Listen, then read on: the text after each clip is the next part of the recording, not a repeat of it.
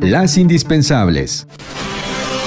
Muy buenos días en este 16 de diciembre de 2020. Como parte de las medidas legislativas aprobadas por la Cámara de Diputados, la bancada mayoritaria de Morena reformó la Ley de Vías Generales de Comunicación para castigar de tres meses a siete años de prisión y multas desde 8 mil hasta 43 mil pesos a quienes tomen las casetas en las carreteras del país con fines de lucro. La aprobación dividió al grupo parlamentario de Morena y del Partido del Trabajo, ya que una parte considera que la reforma la protesta social, pues ambos partidos políticos y movimientos afines, cuando eran oposición, han utilizado este recurso para sus manifestaciones.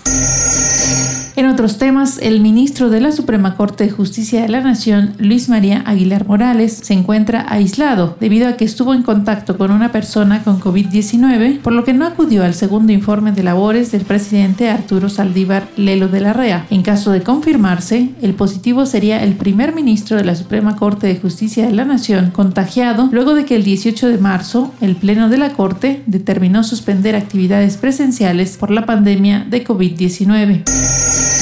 40 días después, el presidente Andrés Manuel López Obrador felicitó a Joe Biden por su triunfo en las elecciones presidenciales de Estados Unidos. López Obrador, quien mantuvo una buena relación con Donald Trump, era hasta ahora uno de los pocos mandatarios que todavía no habían felicitado a Biden y pedía desahogar las acusaciones de fraude electoral vertidas sin pruebas por el presidente saliente. De esta forma, envió una carta de felicitación al mandatario electo de Estados Unidos en la que recuerda el plan migratorio que pactó con el gobierno de Un avance informativo de Agencia Central de Noticias.